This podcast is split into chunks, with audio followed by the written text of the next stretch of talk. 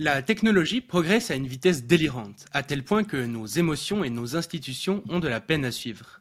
Cette situation entraîne un nombre de dangers jamais vus dans l'histoire de l'humanité. Il semble que nous soyons un siècle particulièrement charnière, pouvant aussi bien aboutir à l'utopie qu'à l'extinction. Mais alors, que sont ces dangers qui nous guettent? Et que faire pour atténuer le risque de leur réalisation? Pour en discuter, je serai accompagné de Jean-Loup Fourquet, ingénieur de formation, vulgarisateur et journaliste sur les grands problèmes sociétaux.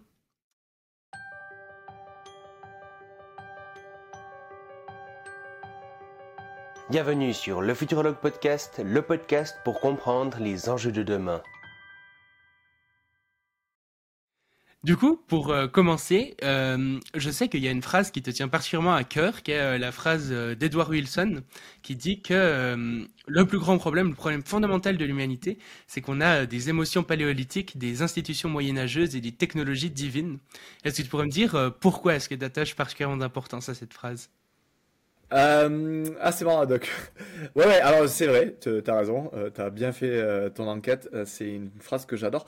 Je pense qu'elle est intéressante à deux titres. Alors, le, le premier, c'est qu'elle fait partie de toutes ces citations qui dénoncent ou soulignent, tu sais, le décalage qu'il y a entre la puissance qu'on a et la capacité à la maîtriser.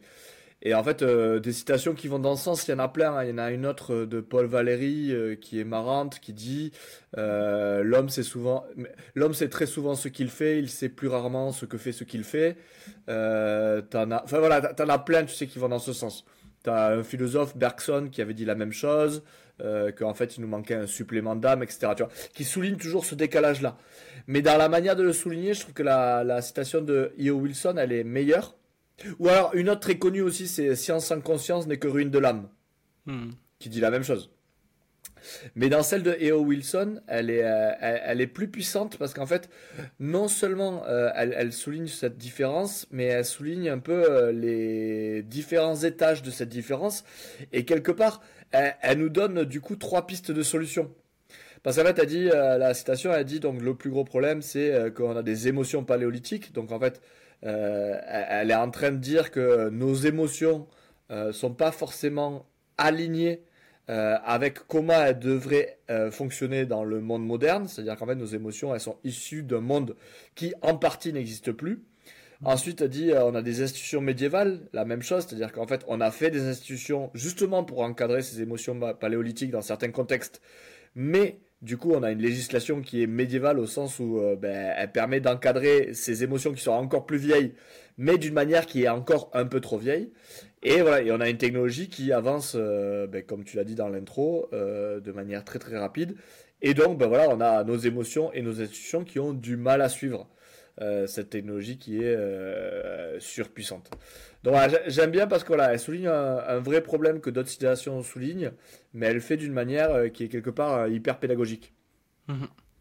Et euh, justement, à quelque part, pour réaligner un peu cette conscience de l'humain, cette sagesse avec notre capacité technologique hyper grande, il me semble que tu as notamment contribué à Homo Cosantius. Est-ce que tu pourrais nous dire un mot de, de ce projet?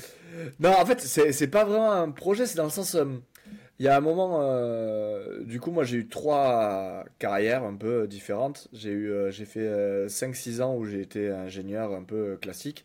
Hmm. Après, pendant quelques années, on a fondé une Scope, une société coopérative, et on faisait du conseil, de la formation en développement durable et ce genre de choses.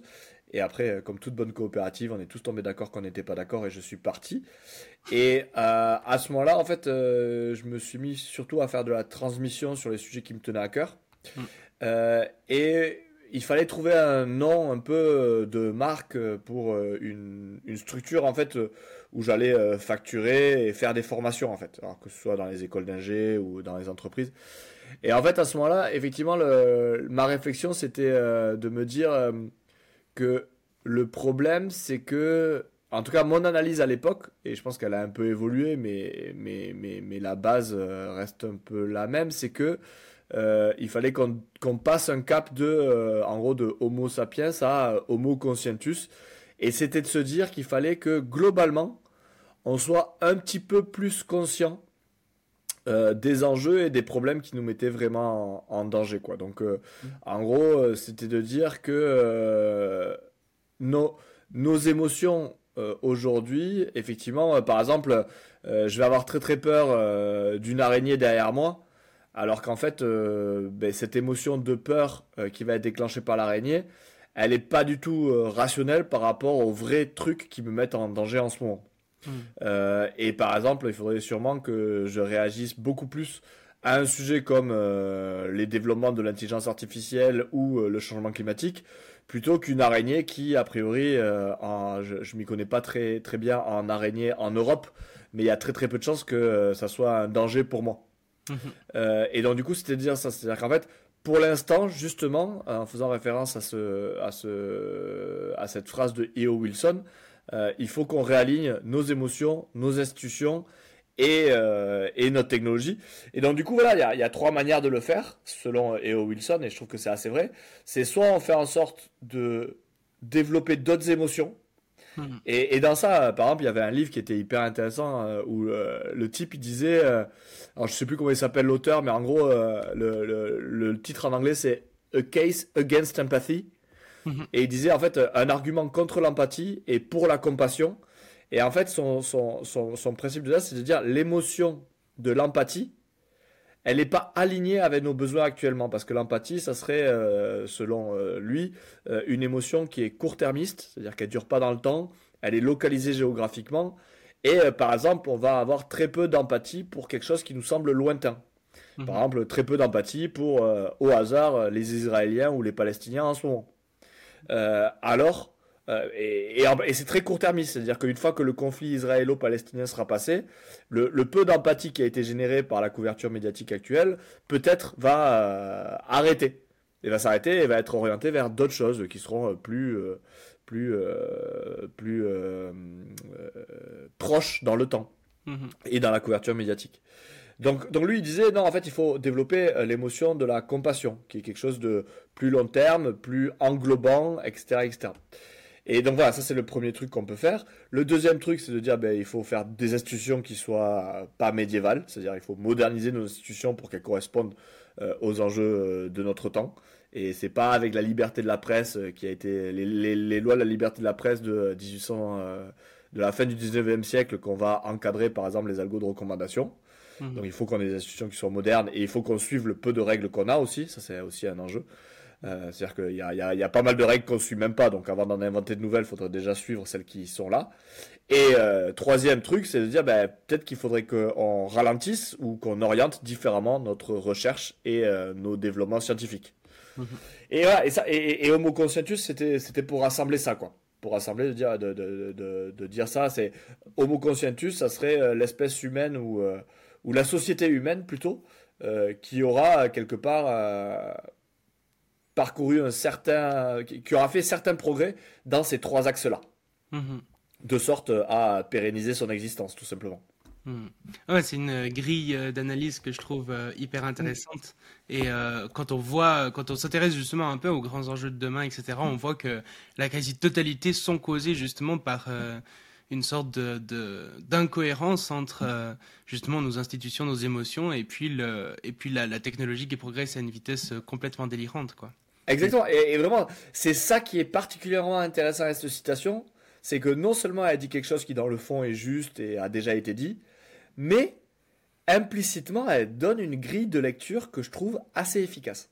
Mhm. tout à fait. Et euh, un, grand débat qui peut y avoir aussi autour des technologies, etc., c'est euh, la neutralité finalement de la technologie. Est-ce que les technologies sont neutres? On pourrait se dire, euh, a priori, par exemple, que simplement la technologie, c'est quelque chose qui va nous donner plus de pouvoir, euh, comme un marteau, un outil ou je sais pas quoi, et puis que c'est à nous, nous qui allons choisir qu'est-ce qu'on va faire de ce pouvoir, qu'est-ce qu'on va faire de cet outil. Est-ce que toi, c'est une grille d'analyse qui te paraît pertinente ou pas particulièrement? Alors moi, je, enfin, je la comprends même pas. Je comprends même plus que, enfin, même pas qu'on en soit entre guillemets encore là, mais c'est vrai que, en fait, le gros exemple des gens qui euh, sont les euh, tenants de cette thèse, euh, c'est de dire, ben regarde, avec une pelle, on peut creuser un trou pour planter un arbre et c'est génial, et on peut tabasser son voisin. C'est vrai, n'empêche que essaye de creuser un trou avec un revolver, tu vas pas y arriver. Alors tu mm. peux le faire, hein, mais ça va durer longtemps. Donc il y a quand même un truc où euh, chaque technologie sous-tend des usages. Et donc quand on crée une technologie, déjà on a, on a une responsabilité qui est évidente, qui est la responsabilité des usages pour lesquels on a pensé la technologie. Mm. Donc bon, quand j'invente une voiture, je suis quand même un petit peu responsable du fait qu'il y ait des gens qui vont rouler avec. Parce que c'est ce que je voulais faire avec cette tech. Mm. Et je pense qu'il faut aller plus loin, c'est-à-dire qu'on est dans, un moment où en fait la technologie, elle est tellement, euh, les technologies nous, nous, nous augmentent tellement qu'on doit aussi essayer de voir quels sont les usages qu'on n'a pas forcément euh, planifiés ou qu'on n'a pas forcément euh, euh, prévus, mais qui vont être induits. On doit avoir une réflexion aussi juste éthique en disant, ok, comment ces produits technologiques vont pouvoir être détournés et est-ce que nous, en tant que personnes qui créons des technologies, on ne peut pas non plus essayer de faire en sorte que ces détournements soient euh, difficiles tu vois, donc, il y, a deux crans. Moi, je pense que vraiment, la technologie, elle n'est pas neutre. Et je pense qu'on est doublement responsable. Une responsabilité qui est assez évidente, du coup, la responsabilité des trucs qu'on a prévus. Et je pense qu'on devrait même induire un petit truc où on devrait prendre plus de recul et, essayer de voir encore, on n'est pas responsable aussi de, d'avoir fait le travail de euh, attends, euh, qu'est-ce, comment on va pouvoir détourner ça quoi? Et c'est, c'est la vidéo qu'on a fait avec Victor hein, euh, de la fabrique sociale, la première de la série, où on essaie de montrer à quel point en fait ben, les technologies elles sont pas neutres et elles sont pas neutres. Il y a aussi un autre argument qui est encore plus large, qui est de dire à partir du moment où la technologie elle change la société, hmm. elle n'est pas neutre. Il y a, un moment, en fait, une technologie, à partir du moment où elle se diffuse de manière très large dans une société et à partir du moment où elle impacte du coup profondément la société, elle ne peut pas être neutre. Ça ne veut pas dire qu'elle est bonne, qu'elle est mauvaise, etc. Ça veut dire que juste, à partir du moment où elle change un peu les manières de vivre, elle est politique au sens large. Ça ne veut pas dire qu'une technologie, elle est LFI ou elle est RN ou elle est... Mais par contre, elle est, politique au sens large, au sens où elle change et elle modifie nos usages. Mmh Ouais, donc euh, finalement, l'argument des gens qui pourraient dire que la technologie est neutre, c'est que finalement, euh, c'est un outil, on peut en faire euh, ce qu'on veut, on peut en faire du bien ou du mal globalement. Et toi, tu dirais, bah, finalement, pas tant que ça, dans le sens où les usages sont un peu prévus dans la personne qui a conçu cette technologie. Et en ça, les usages qui ont été prévus par cette personne, eux, ne sont pas neutres, quoi. C'est un peu exactement. C'est exactement. Mm. Les, les usages qui ont été prévus par les concepteurs euh, ou par la structure qui a conçu la technologie, ils sont pas neutres. Tu hmm. vois, et là, là, par exemple, si on prend un sujet qui euh, me tient à cœur, les algos de recommandation, on dit les algos de recommandation, ils sont neutres. Tu fais non, les algos de recommandation ont pour objectif de faire en sorte de recommander le contenu qui, euh, par plein d'effets ricochets différents, va générer du profit. Je veux dire, il n'y a, y a rien de moins neutre qu'un système dont le but est faire du profit. Je dis mm. pas c'est bien, c'est pas bien. C'est pas neutre. C'est pas neutre de vouloir faire du profit avec des algos et donc du coup, euh, bah, ce qui va, ce qui, ce qui va faire derrière, par exemple, euh, une des manières de faire du profit, c'est faire en sorte de maintenir les gens euh, sur les plateformes. Donc clairement, l'objectif des algos, ça va être de générer de l'obsession parmi les usagers. C'est pas neutre. Ah, les algos de recommandation et les plateformes de réseaux sociaux ne sont pas prévus pour qu'on en ait un usage raisonné. Mais clairement, et, ça, et, pas de surprise, il y a très peu de gens qui ont un usage raisonné de n'importe quelle plateforme. Hmm. C'est pas, pas fait pour. Et aujourd'hui, euh, avec euh, cette croissance euh, extrêmement rapide de la technologie qu'on voit, j'ai l'impression qu'il y a un peu deux, deux camps qui augmentent particulièrement, qui pourraient être un camp des personnes euh, extrêmement optimistes ou extrêmement euh, en mode technosolutionniste, la technologie va tout résoudre, etc. Et puis un camp qui se fait de plus en plus entendre aussi, notamment peut-être dans les sphères euh, écologistes, un peu le mouvement technocritique, etc. Qu'est-ce, toi, toi, quel est ton avis là-dessus? Qu'est-ce que tu penses typiquement de, de, de la technocritique? Ah, c'est euh, une grande question. Euh, alors, de manière générale, euh, moi je pense qu'on est dans, dans, un univers informationnel aujourd'hui où quelque chose, enfin, où il y a plein de phénomènes qui expliquent le fait que sur n'importe quelle thématique, tu vas avoir apparaître une sorte de polarisation. Et en fait, sur ce sujet aussi. Euh, donc en fait, les, les, les, algos de recommandation et l'univers informationnel va mettre en avant beaucoup les postures qui sont donc dans ton spectre là, que, dans le spectre que tu décris, soit extrêmement, et on pourrait dire naïvement technosolutionnistes, et les autres, qui, l'autre extrême qui va être naïvement technocritique. Mmh. J'ai pas dit que toutes les positions technocritiques et toutes les positions technosolutionnistes étaient naïves. Je dis juste que l'univers informationnel va faire ressortir les perspectives les plus polarisées sur ces thématiques-là. Euh, alors, sur le, alors, sur le côté technocritique, euh, bah, il y a un livre qui est incroyable sur le thème. Ah ben, c'est celui-là, je sais pas si tu l'as lu, hmm. mais euh, Technocritique de Jarige, donc qui fait un incroyable travail d'historien sur en gros la critique de la technique depuis deux siècles. Donc pour, pour dire que que tout, tout, tout, le discours critique de la technique, il est loin d'être nouveau. Mhm.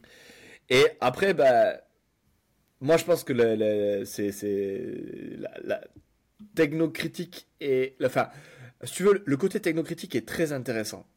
Euh, je pense qu'il y a vraiment un truc où il faut se rendre compte que euh, la technique euh, ne résout pas tous les problèmes, etc. etc. donc il y a, un truc de se poser la question de ce que c'est une bonne technique, une bonne technologie, etc. C'est hyper intéressant de se rendre compte que euh, déjà en 1800, il y avait des gens qui critiqué telle ou telle technique parce que justement les techniques et les technologies induisent certains usages et induisent en fait certaines organisations de la société. C'est intéressant. Après, le problème fondamental euh, de cette question, c'est le côté de euh, OK, où c'est que tu t'arrêtes, où c'est que tu tranches. Et ça, euh, moi, je, tu vois, c'est un peu le truc de dire OK, la technique, c'est pas bien. Mais en fait, où c'est que tu décides qu'on est allé trop loin? Hmm. Tu vois? Est-ce que tu décides qu'il fallait pas, il fallait pas créer la technique, les techniques agricoles qui ont permis euh, la révolution agricole? Euh, donc du coup, du début de l'humanité, il y a, euh, tu vois, des, dizaines de milliers d'années, enfin 10 000 ans, je crois, l'agriculture. Mhm. Donc tu dis, ben, fallait pas le faire. ou alors tu le dis, non, on s'arrête à l'invention de l'écriture. On s'arrête à l'invention de l'imprimerie de Gutenberg. On s'arrête à l'iPhone 12 parce que au-delà du 12, c'était c'était vraiment pas bien ou non mais tu vois c'est ce truc là je trouve que cette notion de limite elle est euh, elle est elle est elle est intéressante et elle est particulièrement difficile euh, du coup euh, je trouve que toute position qu'elle soit solutionniste ou critique de la technique qui n'essaie pas sincèrement d'adresser le truc de comment on définit ce qui est bon et ce qui est mauvais et mhm. comment on définit les limites euh, dans lesquels on s'autorise tel ou tel développement technologique, c'est c'est pas suffisant. Tu vois, les gens qui, euh, dans les technosolutionnistes, disent euh, toute innovation et toute nouvelle technologie est forcément bonne, je trouve que ça, il y a, y a, un problème. Et les gens qui disent toute technique et toute nouvelle technique est bonne parce qu'elle est nouvelle, hmm. je trouve qu'il y a, y a un truc qui va pas non plus quoi. Il y a une sorte de réflexion globale à avoir. Et sur ça, par exemple, c'est hyper intéressant de se poser la question Comment font les Amish? Comment font les Amish pour définir qu'une technologie elle est bonne ou mauvaise? Et en fait, si tu veux, ce qui est marrant, c'est que c'est qu'ils ont une vraie réflexion. Hmm. C'est-à-dire qu'ils le font pas au hasard en fait. Donc du coup, euh, si je me souviens bien, alors je l'avais vu, c'est un croisement entre documentaire et, lecture, mais par exemple, si tu vas sur la fiche Wikipédia des Amish, hmm. euh, tu vas voir qu'en fait, ils ont plein de communautés différentes, et en fait, chaque communauté a des, des euh, comment dire des euh, des règles quant aux techniques autorisées et, interdites qui sont différentes. Hmm. Il y a certaines communautés qui vont interdire le frigo, d'autres la voiture, etc., etc. Mais en fait, chaque communauté, elle a un peu la même boussole, mais avec euh, choisie différemment parce qu'en fait, chaque communauté est indépendante et décide pour elle ce qui est bon ou pas technologiquement. Et en fait, pour eux, c'est euh, est-ce qu'une technologie va participer ou pas à, euh, à détruire ce qui est important pour nous, qui est la famille. Donc voilà, leur boussole, eux, c'est la famille, au sens euh, vraiment ancien du terme, pour le coup.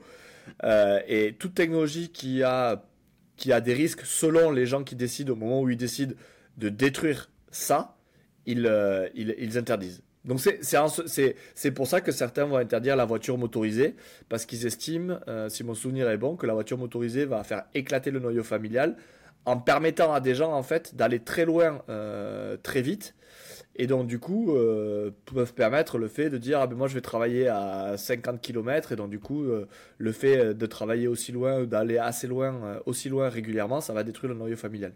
Hmm. Mais ça, c'est assez intéressant parce que hum, lorsque quelqu'un euh, se permet de dire euh, qu'une technologie pourrait euh, poser tel ou tel problème ou ce genre de choses, souvent on va lui dire justement ah ouais mais vous voulez le modèle Amish ou je sais pas quoi. Et finalement, c'est assez intéressant parce que hum, disons, les, les valeurs qui sont derrière leurs décisions, personnellement, j'y souscris pas du tout, mais la façon dont ils le font, le fait de poser des valeurs et puis de choisir relativement démocratiquement, de ce que j'ai compris, euh, les, les, technologies qu'on intègre ou pas, ça c'est quelque chose que je trouve euh, hyper intéressant. Quoi. Bah ouais, alors ça c'est intéressant. Alors démocratiquement, euh, selon leur code de ce que c'est la démocratie, donc je te la fais courte, mais je crois savoir que, enfin je crois me rappeler que chez les Amish, c'est un conseil de, des vieux hommes de la communauté qui décide. Pas très démocratique alors. Bah, démocratique au sein de cette catégorie-là. Ouais. Tu vois, c'est, toujours pareil, hein, c'est comme la démocratie athénienne. Hein. C'est mm. démocratique euh, au sein des citoyens. Après, euh, tout dépend de comment tu décris, comment tu définis qui est un citoyen. Mm. À l'époque d'Athènes, tu vois, c'était pas non plus très démocratique. Mais par contre, ce que je veux dire, c'est que c'est pas, c'est pas un dictateur qui décide pour tout le monde. Tu vois, c'est vraiment le conseil des vieux sages, machin bidule. Mm. donc pas très démocratique. T'as raison, hein, à notre, avec notre définition à nous. Mais, mais quand même avec un truc collectif, quoi. Il y a un truc collectif. Et oui, et, moi je suis assez d'accord. Et, et, et j'aime bien le fait que au moins ils sont transparents. Parce qu'en fait, si tu veux, il y, a ce truc de notre valeur, c'est ça. Et donc du coup, on va essayer de voir démocratiquement avec notre euh, principe de démocratie ce qui va dans le sens de ces valeurs-là. Et je trouve que dès que tu as un truc où au moins c'est transparent ce qu'on cherche à faire, je hmm. trouve ça assez clair. Parce qu'aujourd'hui, en fait, on essaie de... Tu vois, au nom de quoi on interdirait une technologie. Et au nom de quoi? Et en fait, on n'a pas ce truc-là de dire euh, c'est quoi notre euh, c'est quoi notre repère quoi. Qu'est-ce qu'on essaie de préserver? Tu vois, personne ne sait. Alors non seulement on décide pas de manière démocratique, même avec notre définition de la démocratie, mais en fait on, ne sait même pas ce qui, quelle serait notre boussole, tu vois.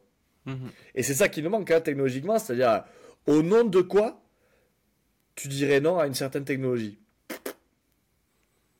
Ouais, puis aujourd'hui, ces, technologies nous sont quand même grandement imposées par euh, euh, principalement euh, les Chinois et les Américains, enfin les grandes entreprises chinoises, les milliardaires chinoises et américaines globalement et puis on n'a pas enfin on n'en est pas là à discuter à délibérer de qu'est-ce qu'on voudrait comme prochaine technologie qu'est-ce qui pourrait être intéressant ou non etc c'est des choses qui, qui nous sont relativement imposées et si on n'accepte pas ce nouveau paradigme technologique on finit très rapidement euh, complètement en arrière de tout le monde finalement à pas suivre le progrès etc etc et du coup à, à se retrouver euh, beaucoup moins compétitif euh, sur les, les différents marchés le marché de l'emploi etc etc et à ne plus pouvoir être fonctionnel dans la société, quoi.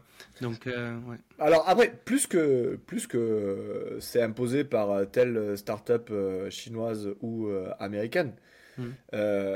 ça nous est imposé par le fait que aujourd'hui, notre seule manière d'arbitrer les nouvelles tech, c'est est-ce que cette tech a un modèle économique qui génère du profit.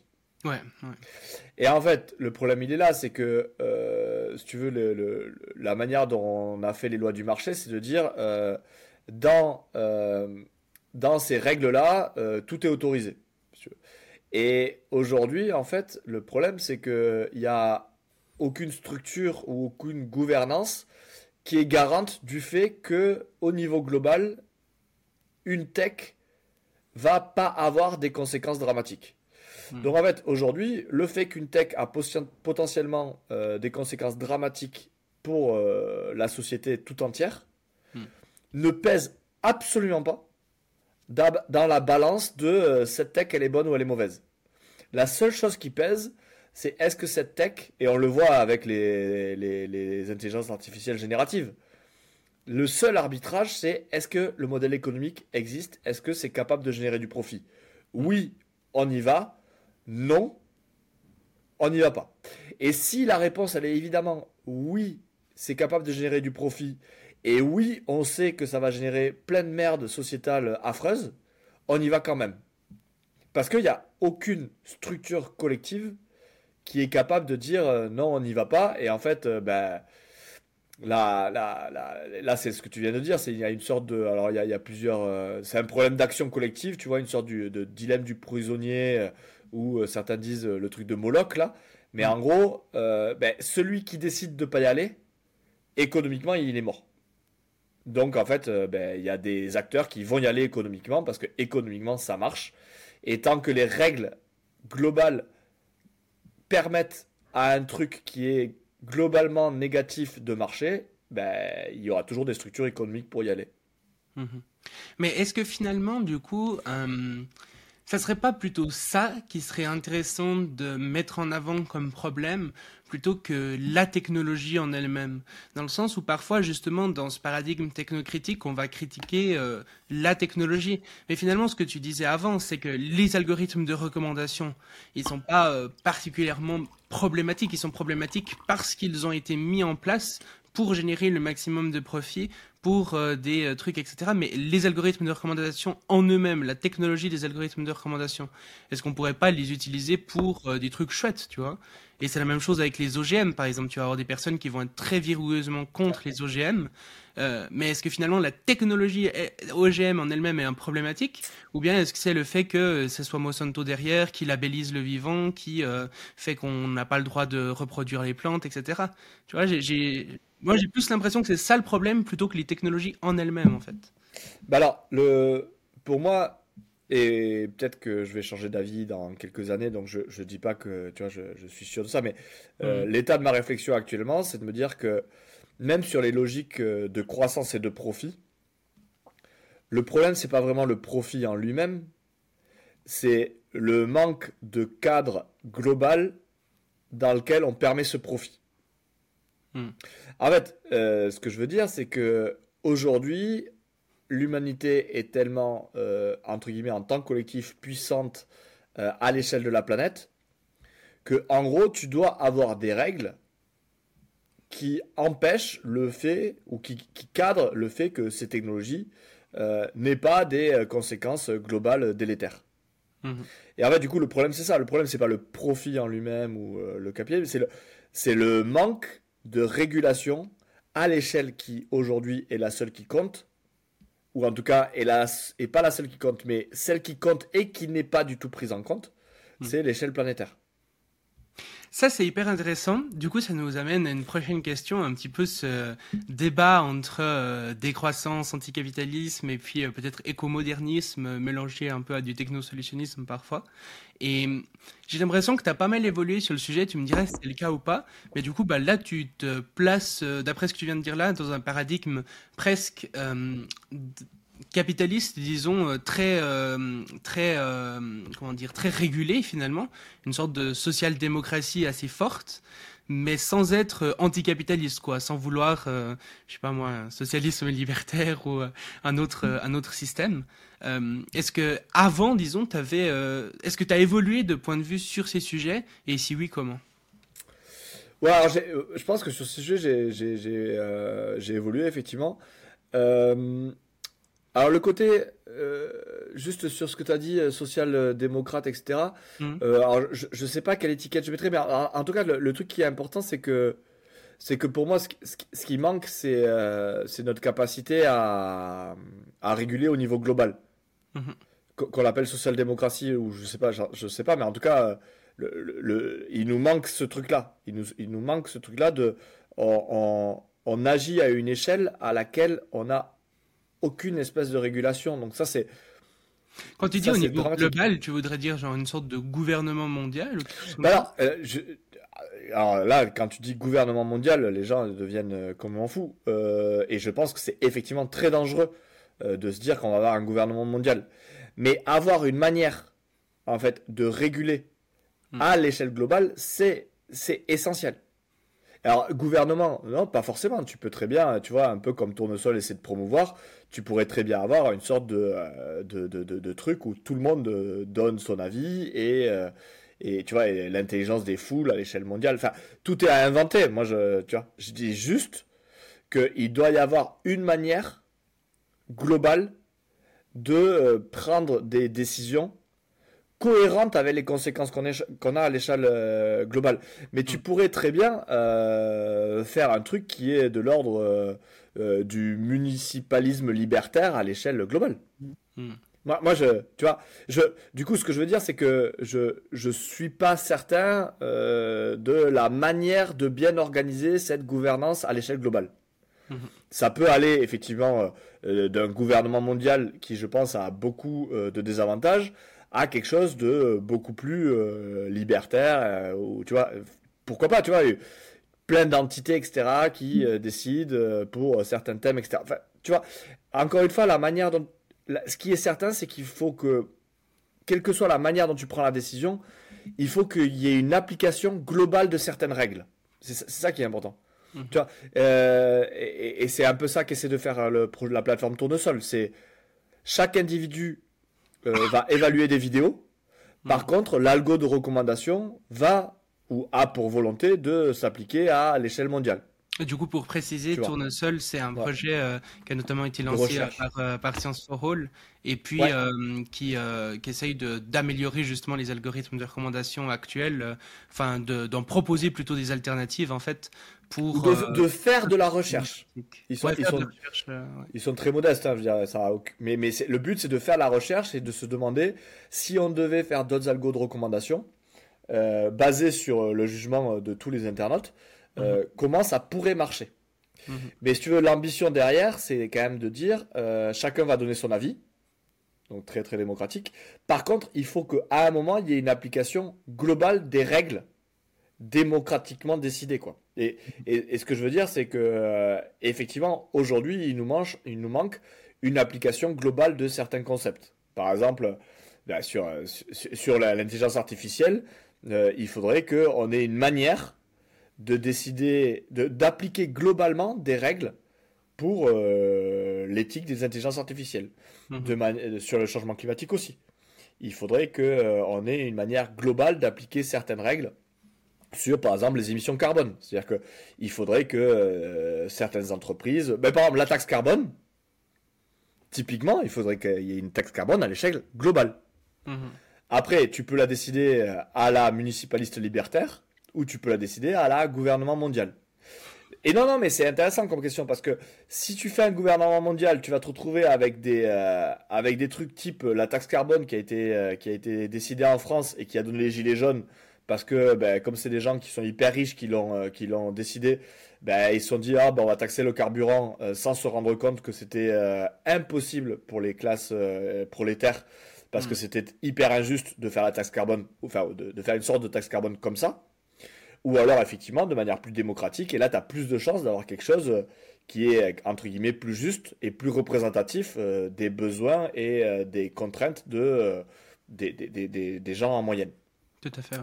Donc ça c'est le, premier truc, donc je suis pas forcément plus ou moins pour le municipalisme libertaire qu'avant, c'est plus pour le côté application globale de ce qu'on décide. Mhm. par contre, là où j'ai évolué effectivement, sur le côté euh, décroissance, etc.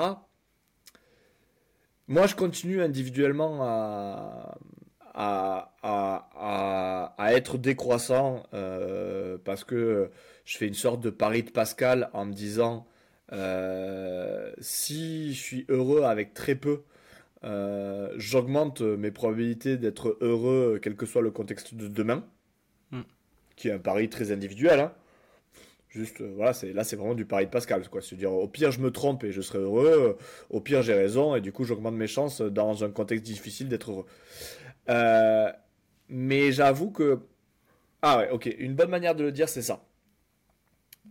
C'est que avant, je me disais que les gens qui étaient technosolutionnistes, donc qui pensaient que euh, on allait pouvoir à les, les technosolutionnistes, les gens face à tous les problèmes, ils se disent qu'il va y avoir une solution technique. Euh, donc en gros, on a moins d'énergie pour faire de la croissance, euh, on va trouver des, nouvelles, des nouveaux moyens de faire de l'énergie, et donc euh, on va continuer à pouvoir propager le modèle qu'on a depuis, depuis deux siècles grâce à une nouvelle technique. Mmh. Et moi, je, je voyais que le côté utopiste et irréaliste de ça, en me disant, putain, mais ils voient pas qu'on n'a pas la techno pour faire ça. Et que du coup, ben, quelque part, c'est utopiste de penser qu'on va avoir la techno qui va nous permettre de continuer. Alors que en face, le modèle décroissant, c'est un peu technologiquement, c'est pas du tout une utopie. Hmm. On sait faire. On sait, avec les technologies actuelles, être soutenable à l'échelle de 8 milliards de personnes, etc. etc.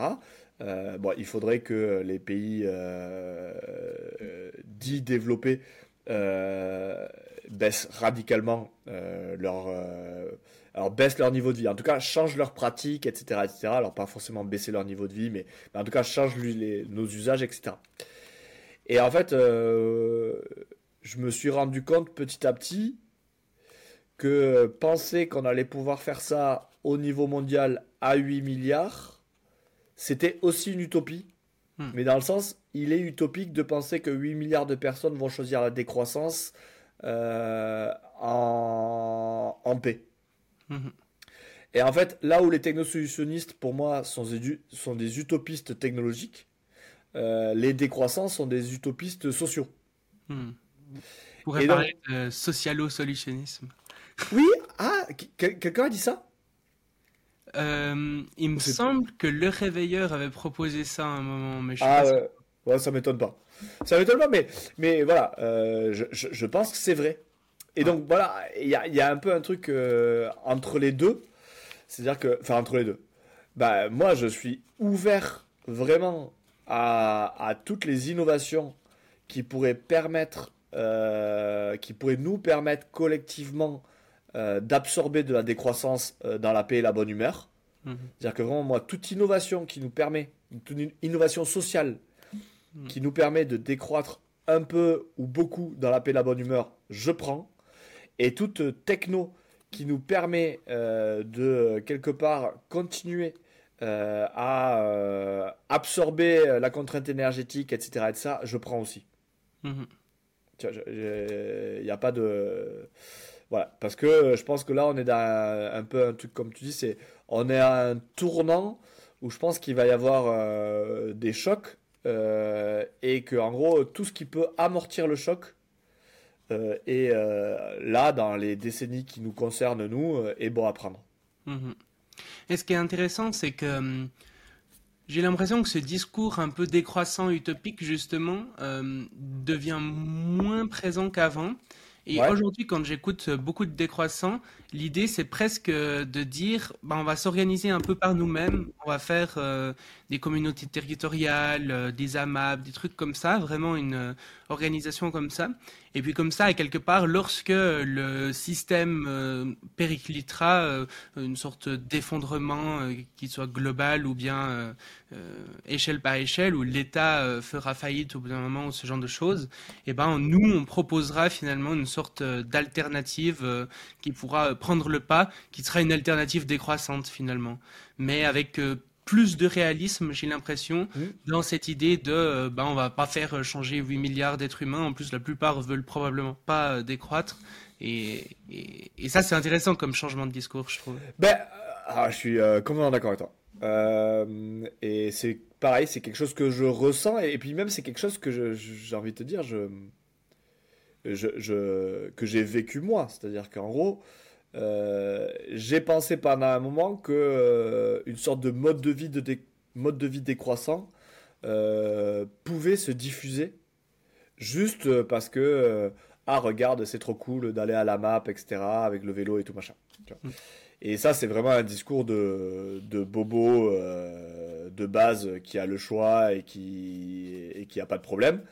Et en fait tu te rends compte petit à petit que non c'est pas un truc qui va se diffuser à l'échelle de 8 milliards d'individus, et que effectivement, une manière de le formuler, de formuler ou de reformuler ce que tu viens de dire, c'est que pour moi, il y a une sorte de prise de conscience de certaines personnes que le mode de vie décroissant, à l'échelle globale, ne peut être que la solution de secours hmm. du plan de base s'il ne marche pas. Donc en gros, euh, quand euh, les gens qui sont hyper technosolutionnistes, hyper croissantistes, hyper classiques euh, auront tout cassé, ben là, effectivement, la résilience qui aura été créée par tous les gens s'investissant dans des alternatives décroissantes de résilience, ça sera en gros, en gros c'est l'assurance vie la, décroissance, c'est un peu l'assurance vie du système, quoi. Mhm. Et, et, je, je, me garde bien de dire que c'est bien, c'est mieux, euh, ou c'est pas bien, etc. C'est vraiment, si tu prends du recul et que tu regardes comment s'organise le système, ou comment.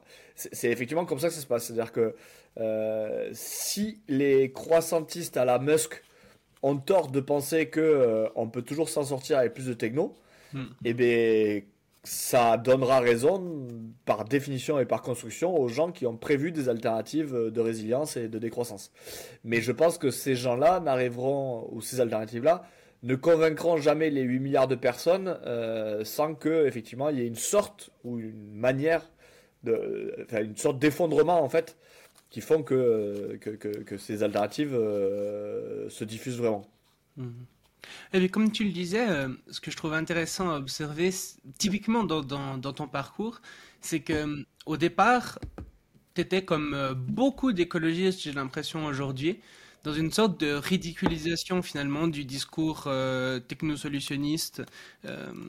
et et aujourd'hui, j'ai l'impression que à quelque part, en fait, avec les progrès hyper rapides de la technologie, notamment euh, l'intelligence artificielle, peut-être l'intelligence artificielle générale ou ce genre de choses, euh, le paradigme technosolutionniste euh, devient quelque chose de plus en plus réaliste à quelque part. Ça reste complètement délirant, mais c'est moins délirant que ça pouvait l'être au départ à quelque part, j'ai l'impression. Euh, je sais pas si tu serais d'accord avec ça. Alors, non, non, non, non, attends, attends. Moi, moi, moi je suis d'accord avec euh, ça dans le sens où ça décrit bien, euh, moi, mon évolution. Hmm. Je suis pas sûr, et alors là, je serais plutôt intéressé d'avoir ton, ton avis, mais je suis pas sûr que c'est vraiment représentatif de l'évolution des militants décroissants de ces 15 dernières années. Je, je suis pas sûr. Tout à fait. En fait, c'est pas ça que je voulais dire. C'est ah. euh, c'est plutôt que justement, en fait, beaucoup de militants aujourd'hui encore euh, écologistes, décroissants, etc., sont euh, là où toi tu étais auparavant, quoi, à trouver que c'était une position tout à fait ridicule, etc., et n'ont pas fait ce truc de ça reste ridicule, mais un peu moins que ce que ça pouvait l'être avant, hein, quelque part. En fait, en fait, je pense que ça l'a jamais été. ça a jamais été ridicule, en fait, dans le sens où c'est moi, moi, moi, je trouvais ça ridicule, hmm. mais je pense que ça revient à ce qu'on a dit tout à l'heure, c'est-à-dire que les gens qui sont technosolutionnistes, euh, euh les gens qui sont naïvement technosolutionnistes ont tendance à minimiser euh, le potentiel de drame si on ne trouve pas une solution technique et ont tendance à dire on trouvera toujours une solution. Hmm. Et tu as envie de leur dire non, non, des fois, on ne trouve pas la solution et en fait, on s'effondre. Euh, et en même temps, euh, les gens qui sont euh, trop décroissants sans envisager le pouvoir de la techno se rendent pas compte que c'est très difficile de motiver 8 milliards de personnes à décroître et aussi se rendent pas compte que à chaque fois dans l'histoire, à chaque fois en fait, on a eu un truc très malthusien de se dire c'est pas possible. Hmm. Et en fait, Enfin, l'histoire, c'est qu'une longue série de gens qui ont été technosolutionnistes et qui ont réussi, en fait. Et en fait, et moi, j'avoue que j'ai mis du temps à me rendre compte que tous mes paradigmes de euh, non, mais ça, c'est pas possible, mais ça, c'est pas possible, c'était effectivement des raisonnements euh, que j'aurais pu tenir en 1800 euh, quand Malthus dit non, mais l'agriculture, c'est pas possible. Et, et tu dis, bah si, en fait. Euh, ça, ça s'est avéré possible, quoi. Alors oui, alors tu vas toujours dire, mais oui, mais en fait, on a reculé pour mieux sauter. Mais en fait, on n'arrête pas de faire ça depuis le début. Hmm. Et, quand c'est que tu décides que, en fait, non, mais là, c'est, on a, on a, on a trop reculé, maintenant il faut sauter, ou tu vois, il y a, y a, ce truc-là de dire, ouais, effectivement, tout s'accélère et tout. Mais n'empêche que, euh, pourquoi, enfin, ça revient à la question de l'iPhone 12, l'iPhone 13. À partir de quand tu t'arrêtes? À partir de quand tu, tu estimes qu'on prend trop de risques? Je, je, je, pense que c'est des questions qui sont sincèrement difficiles mmh. à répondre. la seule chose que je peux dire aujourd'hui, c'est que c'est de dire que je pense que là, on est dans, dans on est, on est tellement à un carrefour que, à mon avis, il faut à la fois tout faire pour ralentir, parce que euh, plus, plus ça va et plus on se précipite dans la catastrophe, et à la fois il faut tout faire pour euh, trouver des technologies qui nous permettent aussi d'amortir, euh, d'amortir le choc. Mais tu, voilà, en tout cas, le paradigme technosolutionniste, effectivement, est pas, est pas si ridicule que je le pensais, quoi. Mmh. Et une, question qui se pose beaucoup aussi aujourd'hui, c'est finalement, quand on regarde l'avenir, est-ce qu'on est plutôt optimiste, plutôt pessimiste, etc. C'est une question qui revient souvent, que moi-même je posais à la fin d'ailleurs de, tous mes interviews avant, que j'ai arrêté de poser parce que je sais pas à quel point elle est réellement pertinente ou pas. Je serais, curieux d'avoir ton avis là-dessus.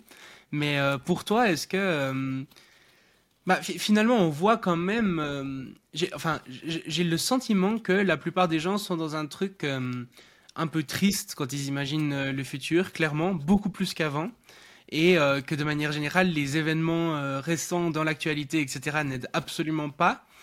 Et euh, du coup, pour toi, est-ce qu'il existe encore des, des raisons d'être optimiste ou de croire en un avenir meilleur aujourd'hui, ou bien est-ce que est-ce que c'est foutu? Ah, question. Moi, je trouve ça intéressant de se poser cette question. Il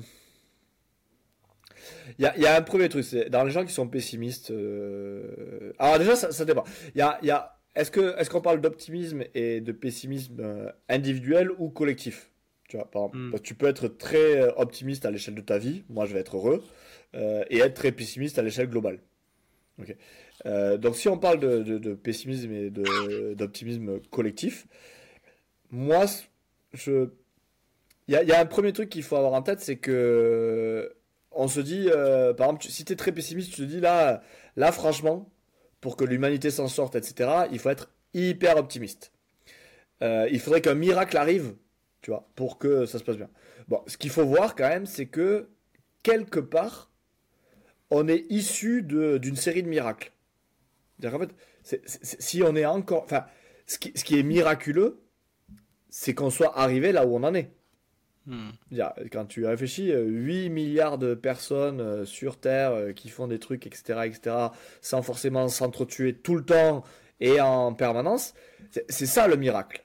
Donc, il y a un côté, moi je trouve optimiste de se dire, bah, s'il y, a une série de miracles qui arrivaient, bon, bien sûr qu'on ne peut pas s'attendre à ce qu'il y ait un miracle tout le temps, mais on n'est pas à l'abri qu'il y en ait un autre qui arrive. C'est un peu comme si tu avais déjà gagné le loto 600 fois et là, tu es hyper pessimiste en disant Ah, j'ai très peu de chances de gagner au loto. Tu fais Non, mais en fait, tu as, déjà gagné 600 fois là. Donc, une 601ème fois, pourquoi pas? Ça, c'est un premier truc. Et après, euh, sur l'optimisme euh, global, il y a. Qui, rejoint aussi un peu ça, c'est que. Du coup, l'étape qu'il faut qu'on franchisse, c'est l'étape euh, de s'organiser globalement. Tu vois, d'avoir une manière d'appliquer des décisions euh, prises, moi j'espère, le plus démocratiquement possible, de manière globale. Euh, et euh, tu sais, le, philosophe historien Harari, hmm. il a un discours sur ça que j'aime bien. Il dit non mais attendez, pour passer d'une organisation en tribu de 100 à des organisations cohérentes de centaines de millions de personnes, il est là, le, gouffre, il est là. et, on a déjà fait du coup le plus dur parce qu'en fait, euh, c'est pas du tout naturel d'avoir le côté euh, nationaliste dans le sens euh, je fais des choses pour le groupe d'une centaine de millions d'étrangers que moi j'identifie comme étant ma nation. Hmm. De passer d'une tribu à une nation, elle est là la marche la plus difficile. Et de passer de centaines de millions à juste une nouvelle nation de 8 milliards d'individus humains, c'est finalement un gap qui est, à l'échelle de l'histoire, moins grand. Donc, on n'est pas à l'abri de pouvoir le faire. Lui, lui, lui, lui, il dit juste ça. Ça, c'est pour le côté optimiste. Euh, pour le côté pessimiste, euh, pas pessimiste, mais disons que il y a plein de groupes qui sont pas arrivés à, passer le cap des nations euh, et qui se sont fait en fait défoncer par ceux qui y sont arrivés. Hmm. tu as des livres, as un livre très intéressant d'un autre historien qui s'appelle Turshin qui lui explique que si on est devenu l'espèce la plus sociale sur Terre, enfin l'une des espèces les plus sociales sur Terre, c'est parce qu'en fait on est aussi l'espèce qui se faisait massivement la guerre. Et quand tu fais massivement la guerre, en fait, par un processus euh, d'évolution culturelle, ce qui se passe, c'est que ben, les groupes qui, qui, qui, qui parviennent à, à, à, établir des systèmes de coopération à, grande à grande échelle sont les groupes qui en fait tirent leur épingle du jeu. Hmm. En, fait, en se faisant massivement la guerre, on fait émerger les groupes qui arrivent à coopérer à grande échelle. Euh, et donc forcément, tu as des groupes qui sont arrivés à faire ça, euh, ils sont encore là, euh, et les groupes qui ne sont pas arrivés, ben, ils se sont fait défoncer. Et donc le côté le côté un peu pessimiste de se dire ça, c'est que là, pour le coup, en fait, eh bien, on est un seul groupe. C'est-à-dire qu'aujourd'hui, euh, on est soit nous tous, on arrive à devenir euh, globaliste et à arriver à, prendre des décisions de manière démocratique ou pas, mais qui s'appliquent à l'échelle globale, soit on n'y arrive pas et il n'y aura pas d'autres, tu vois, groupes, euh, parce que si on échoue, on échoue quoi. ou alors pour un temps, pour un temps, pour un temps très long. Et, ça, ça vient un peu contrevenir parce qu'on a un peu le biais du survivant. Euh, aujourd'hui, ne reste que les groupes qui euh, sont parvenus à coopérer à grande échelle, en fait. Et tous les autres groupes, ils, sont, ils ont disparu. Euh, donc ça, c'est un peu un biais du survivant.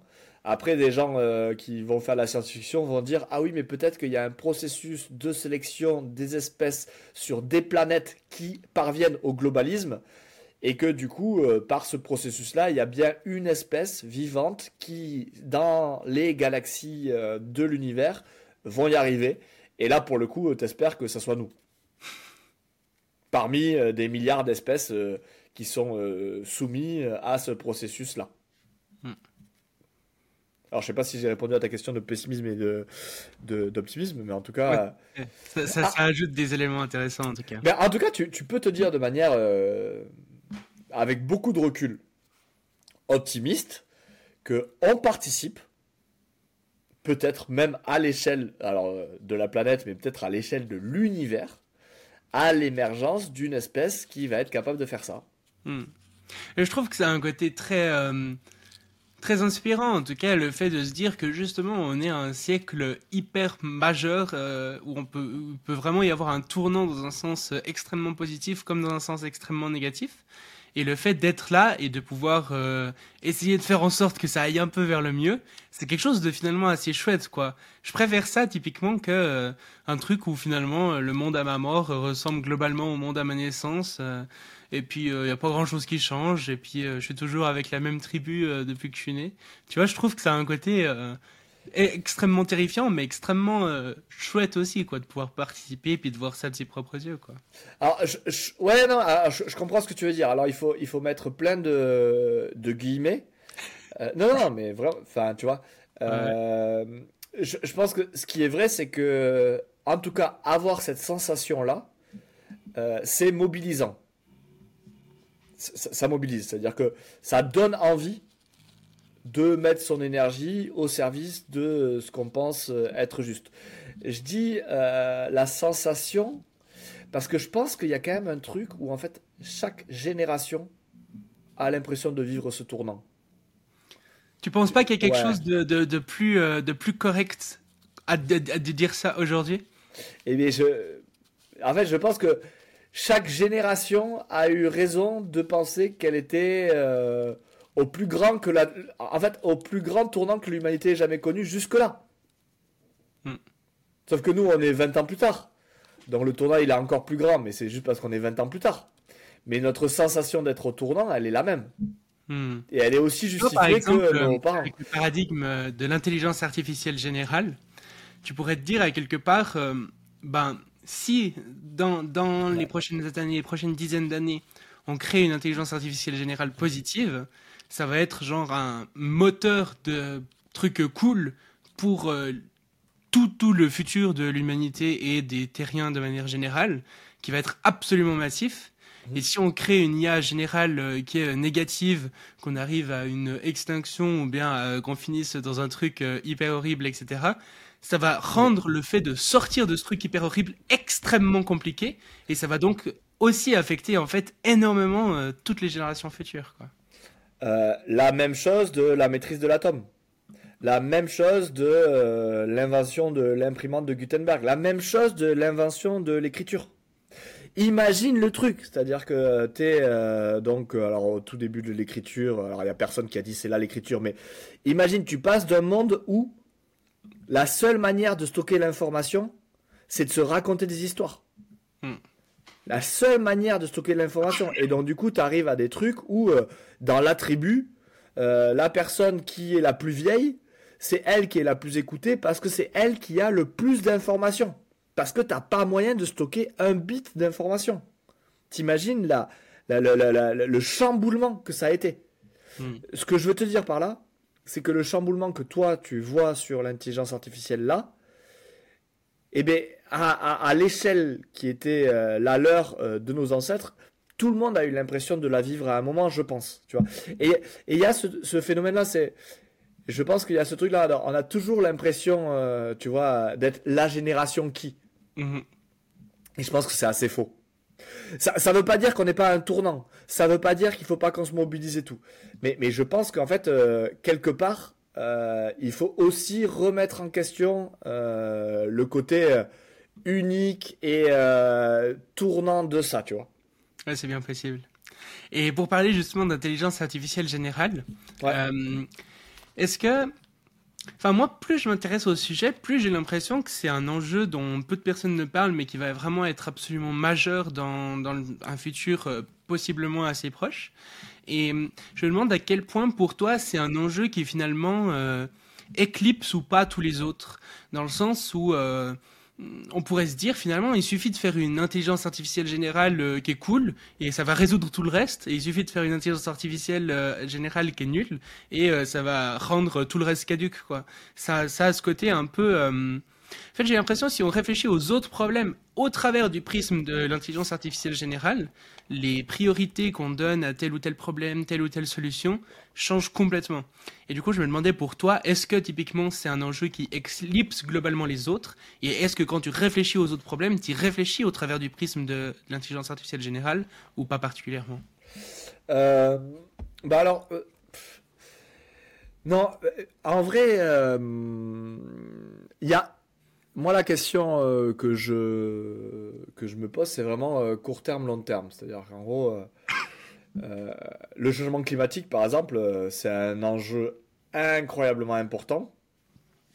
Mais c'est vrai que la planète sera invivable, entre guillemets, dans 50 ans. Et si tu veux, je pense que là, ce qu'on est en train de faire, c'est potentiellement mettre en place des, des, choses qui vont rendre la planète invivable euh, dans les deux mois qui arrivent. Donc il y, y, a juste ça. Et donc du coup, c'est pareil sur l'intelligence artificielle. C'est que pour moi, le problème, et là j'avoue que j'ai été assez convaincu par, euh, par les raisonnements que, que peut avoir euh, les de Science for All, du coup, qui dit un truc très juste. Il dit, même si on est face à un problème d'IA général, mettons, tu vois, mettons dans 10 ans, dans 10 ans, il peut y avoir des IA euh, dites euh, générales, etc. etc.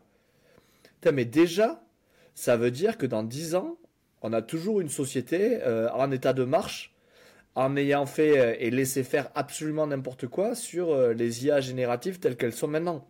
C'est pas gagné en fait. Hmm. C'est pas gagné qu'on arrive jusqu'au moment où on aura la chance de gérer le problème de l'IA générale. du coup, ça veut pas dire qu'il faut pas s'y intéresser parce que c'est pas si intéressant euh, au moment où ça arrive qu'on va le résoudre. Mais c'est de dire qu'en fait, il euh, faut aussi euh, s'intéresser à l'IA et aux conséquences de l'IA qui est actuellement en production. Hmm. Tu vois. donc, moi, il y a un truc de. Je pense qu'en fait, on est un petit peu condamné à générer l'urgence. à, gérer l'urgence, pardon. À gérer l'urgence. Et effectivement, aujourd'hui, euh, c'est pour ça que on écrit un livre avec les sur le sujet. C'est ben, pour moi la plus grosse urgence, c'est les algos de recommandation. Mhm. Parce que en gros, les algos de recommandation tels qu'ils sont maintenant, potentiellement vont vont nous enlever euh, l'épine du pied euh, de gérer les problèmes de l'intelligence générale dans 10 ans, parce qu'en fait, euh, bah, si on laisse le statu quo actuel, potentiellement, il n'y aura pas forcément de société à préserver dans 10 ans. Je, grossis le trait, mais pour, pour, pour, pour expliquer l'argument. quoi. Vraiment... Et justement, pour parler un peu de ces algorithmes de recommandation, j'aimerais... Enfin, souvent d'ailleurs, tu dis que les algorithmes de recommandation sont les biais cognitifs de l'humanité. Et je trouve que c'est une assez jolie euh, formule. Est-ce que tu pourrais l'expliquer? Ah, mais je suis content que tu la trouves jolie parce que moi, elle, elle, me convainc entre guillemets de plus en plus. Euh, mais en gros, euh, enfin, moi, ma, mon impression, et je pense que ça se dégage de notre discussion depuis le départ, c'est, c'est ce côté, aujourd'hui, on est tous interdépendants. C'est-à-dire que euh, aujourd'hui, la société, elle est tellement globale, elle est tellement intriquée et entremêlée à l'échelle globale hmm. que, en fait, on est tous aussi interdépendants que les cellules du foie ou des poumons le sont l'une de l'autre, quoi. Et, vraiment, si on prend la métaphore du cerveau, euh, voilà, moi j'ai l'impression que la manière dont je nous vois tous les uns et les autres, c'est vraiment, on est tous les neurones d'un cerveau, en fait. Euh, et donc se poser la question, par exemple, ce que font les survivalistes, euh, comment je vais survivre quand le cerveau sera mort Enfin, c'est exactement comme un neurone qui se dit... Non, les survivalistes, ils se disent comment je vais survivre une fois que la société sera effondrée? Bah, pour moi, c'est la même pertinence qu'un neurone qui se demande Ok, comment je survis une fois que le, neurone, que le, que le cerveau est mort? Hmm. Ça n'a aucun sens. une fois que le cerveau est mort, le neurone, il, a, il, vit pendant 3 secondes et après, c'est fini. Et, et, nous, c'est pareil. Et donc, du coup, c'est de, de se considérer quand même comme étant partie intégrante d'un super organisme. Il y a un papier hein, qui a été écrit par Nate Huggins qui va dans ce sens-là, qui essaie de voir comment euh, l'écosystème humain peut être considéré et a toutes les propriétés d'un super organisme. Tu vois hmm. Et en fait, la, la, la, la, métaphore, elle est là. Elle est de se dire, si on est un méta-organisme, un super-organisme, la question, elle est comment on gère les flux d'informations qui euh, nous traversent. À l'échelle humaine, il y a un truc qui s'appelle les biais cognitifs qui nous permettent de prioriser certaines informations plutôt que d'autres. Et encore une fois, si derrière moi, euh, il y a un tigre qui rugit, d'un seul coup, j'ai beau être très intéressé par la discussion qu'on a là, hmm. ben je gérerai le tigre. Je, ferai en sorte de me mettre à l'abri et n'importe quoi, mais en fait, euh, il y aura un biais cognitif dans ma tête qui est bien, qui est bien fait. Euh, il y a, ou alors il y a certains qui préfèrent l'appeler raccourci de la pensée. En tout cas, il y a un bon raccourci qui me permettra de dire cette info est plus importante que la discussion que là, que là tu as avec Shaiman. Et donc ça, c'est un bon raccourci de la pensée, un bon biais, cognitif. Et d'ailleurs, la plupart de nos biais cognitifs sont très très bons. Dans 99% des cas, nos biais cognitifs nous priorisent la bonne information. Et eh bien aujourd'hui, les algos de recommandation, c'est la même chose qu'un biais cognitif, mais à l'échelle de l'humanité. Et pour le coup, eux, actuellement, ne priorisent pas du tout la bonne information, au sens de, ils ne donnent pas du tout la priorité à l'information qui nous met ou pas vraiment en danger. Hmm. C'est-à-dire qu'aujourd'hui, si euh, les algos de recommandation étaient bien faits en termes de, euh, ils priorisent l'information euh, qui met plutôt en danger le méta-organisme ou le super-organisme, ben, ils devraient massivement recommander les contenus qui parlent de changement climatique, d'intelligence artificielle générative et de leurs dangers, de leurs conséquences, de la cybercriminalité et de la cybersécurité, et beaucoup moins parler de chats, euh, de Coupe du Monde de rugby ou ce genre de choses. Hmm. Donc vraiment, il y, a un problème. Aujourd'hui, on a aussi des manières, il existe déjà des manières de prioriser l'information à l'échelle mondiale. Ça s'appelle des algos de recommandation. Et eh bien, ils sont massivement euh, mal conçus euh, pour la pérennité de la société en tant que super-organisme. Hmm. Et un des problèmes, notamment de ces algorithmes de recommandation, c'est euh, toute la polarisation.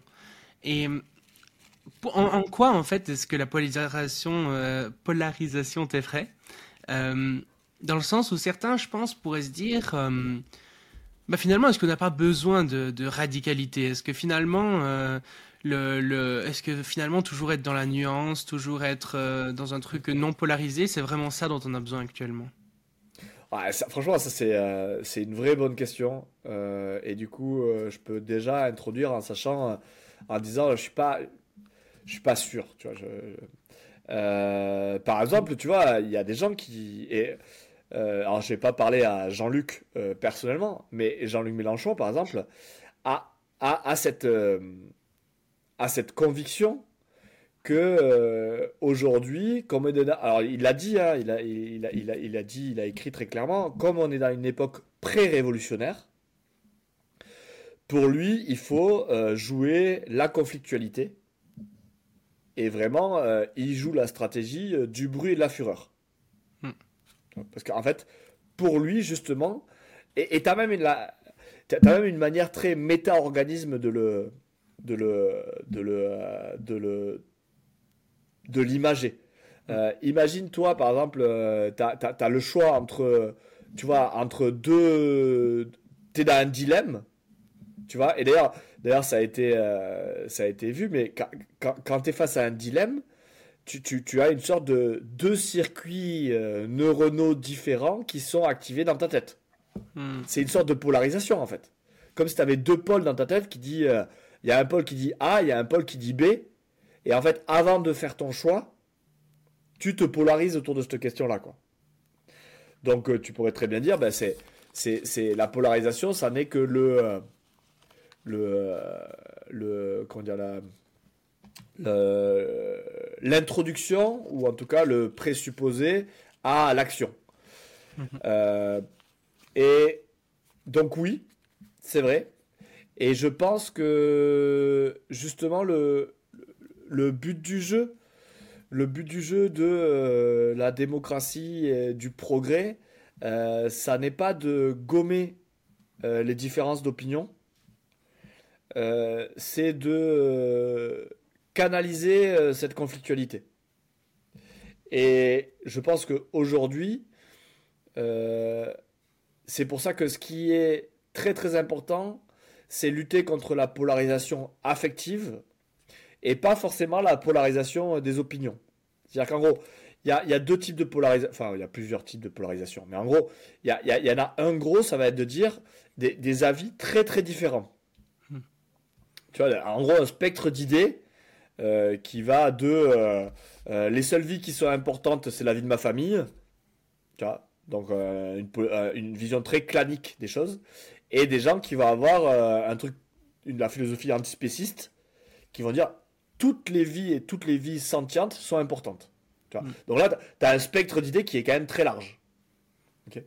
et ça, ça, tu vois, c'est un peu ce que tu dis, c'est-à-dire que bah, c'est quelque part, euh, euh, est-ce que c'est pas euh, le débat d'idées et quand tu es face à des gros dilemmes, bah, tu es obligé d'avoir ces polarités et les gens qui se, qui se mettent dans différentes catégories, donc pourquoi pas? Non, moi, moi, ce contre quoi je vais me battre vraiment, c'est la polarisation affective, qui est de dire à quel point je haïs la personne qui a des idées différentes des miennes. Hmm. Et ça, c'est juste, c'est juste euh, euh, entre guillemets, euh, pour moi, il faut minimiser cette polarisation-là, cette polarisation affective, à quel point je hais les gens qui ont des opinions différentes que moi. Parce qu'en fait, cette polarisation affective-là, c'est elle qui permet euh, les drames humains euh, et euh, bah, les génocides et les, guerres où tu t'en fiches de la vie des autres parce qu'en fait tu considères qu'ils sont plus des humains ou qu'ils sont plus ou que leur vie est plus digne de de, de, de, de considération, etc., etc. Donc, en ce sens-là, je pense que celle-là, elle est très très dangereuse et, alors, répète-moi ma question pour que j'y réponde de manière plus claire. C'était un petit peu en quoi la polarisation t'effraie finalement? Mais voilà, bah, en fait, la polarisation affective, ce qui s'appelle affective polarization en anglais, elle m'effraie parce que c'est elle qui va permettre des drames humains et des génocides. Et euh, juste, euh, je pense que c'est quelque chose qu'il faut absolument éviter.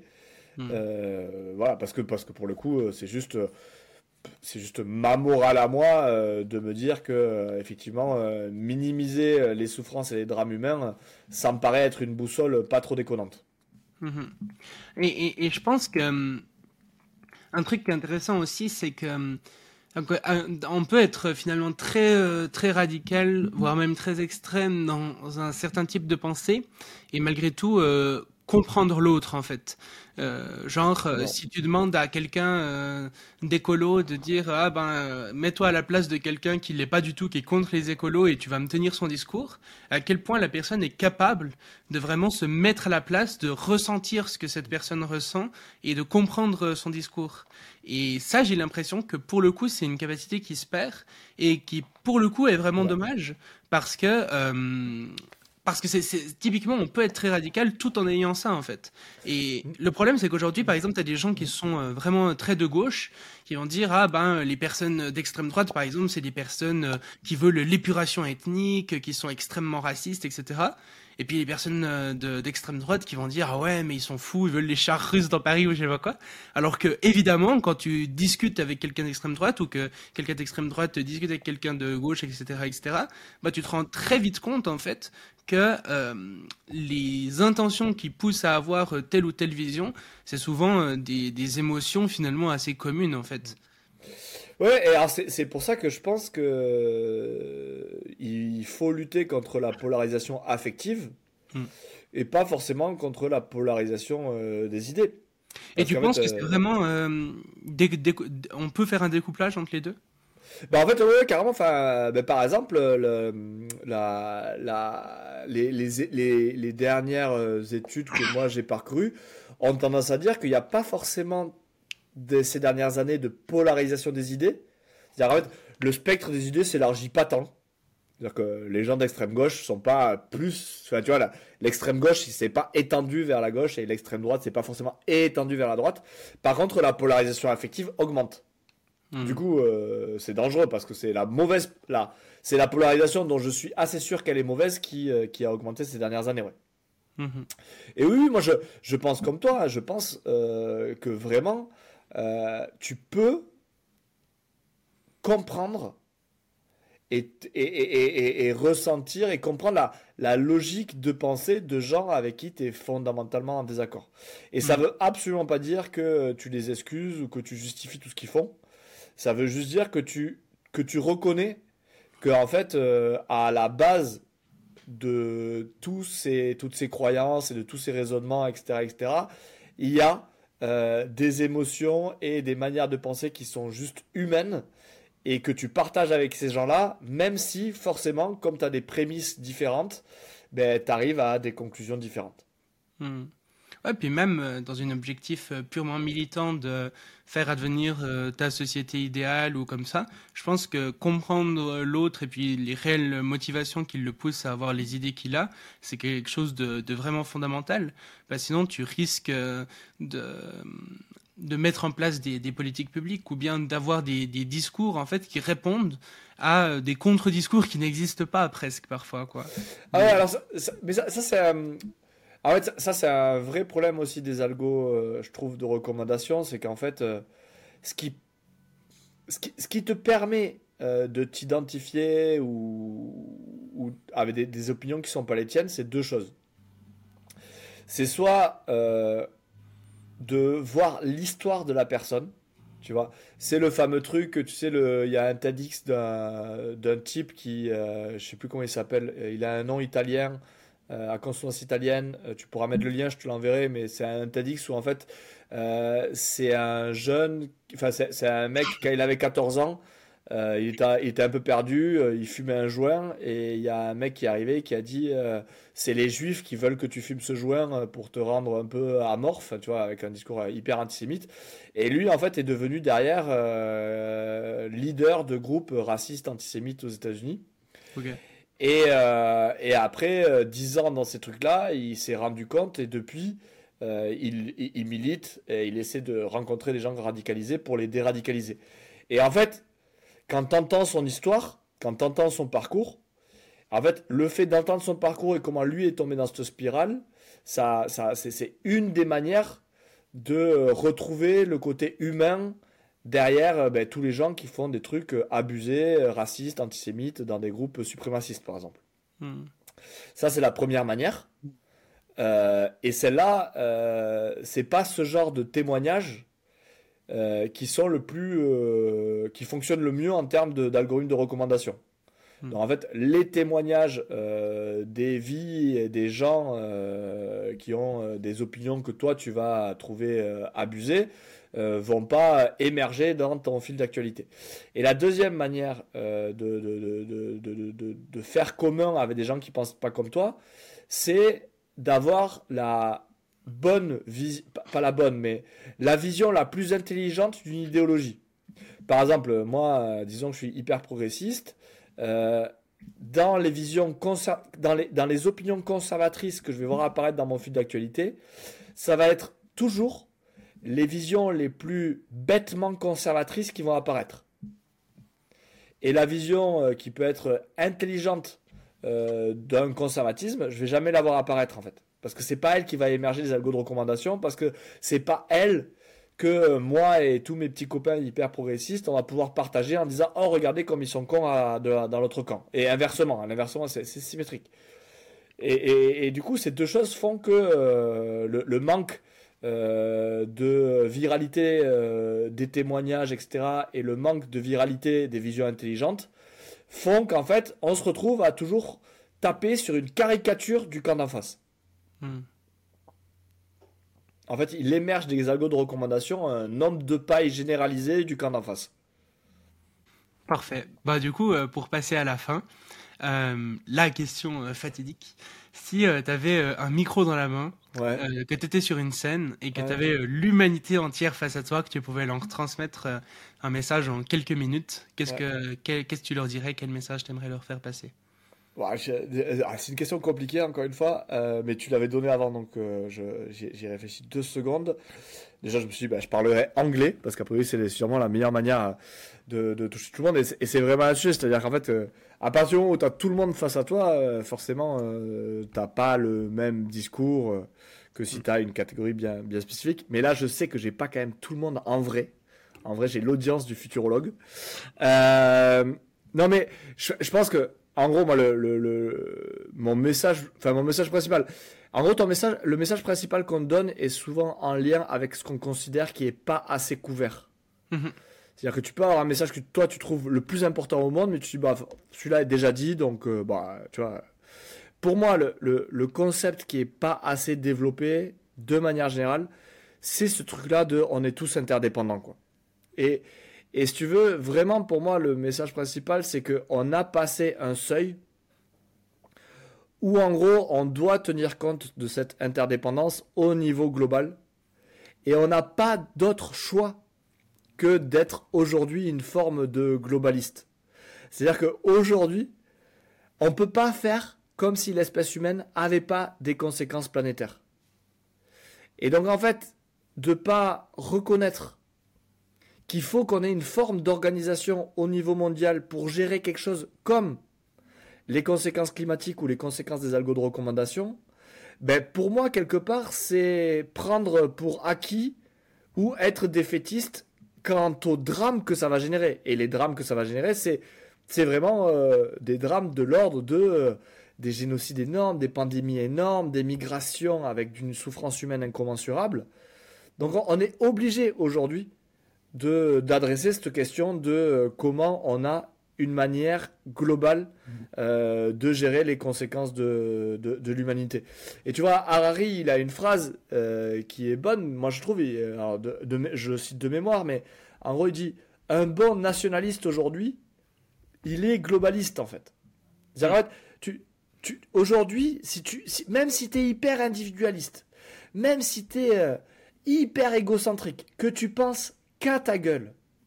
En fait, si tu prends en considération ton interdépendance, tu dois penser à tous les autres et à toute la manière dont les humains euh, ils décident ensemble et la manière dont ils appliquent leurs trucs. Parce qu'en fait, on est interdépendant de ça. Enfin, tu vois, pour moi, là, le message, c'est de dire, en fait, là, on est à la phase où, en gros, euh, tu sais comment les, les, les, les, organismes unicellulaires, ils, ils se sont mis à fonctionner en organismes multicellulaires. mm. parce que en fait c'était la meilleure stratégie euh, à, un moment. Et en fait, à un moment, quand tu atteins un certain degré d'interdépendance, tu peux pas juste dire ah non mais moi je reprends mon, mon indépendance. Ça marche pas en fait. Tu es obligé de te battre pour que euh, l'organisme multicellulaire y survive.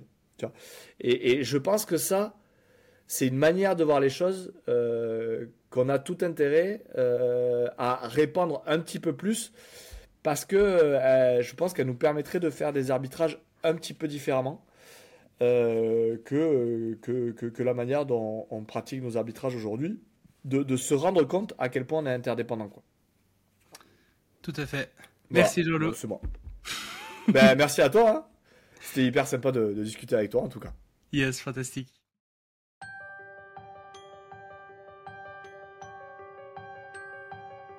Merci d'avoir écouté le Futurologue Podcast, le podcast pour comprendre les enjeux de demain.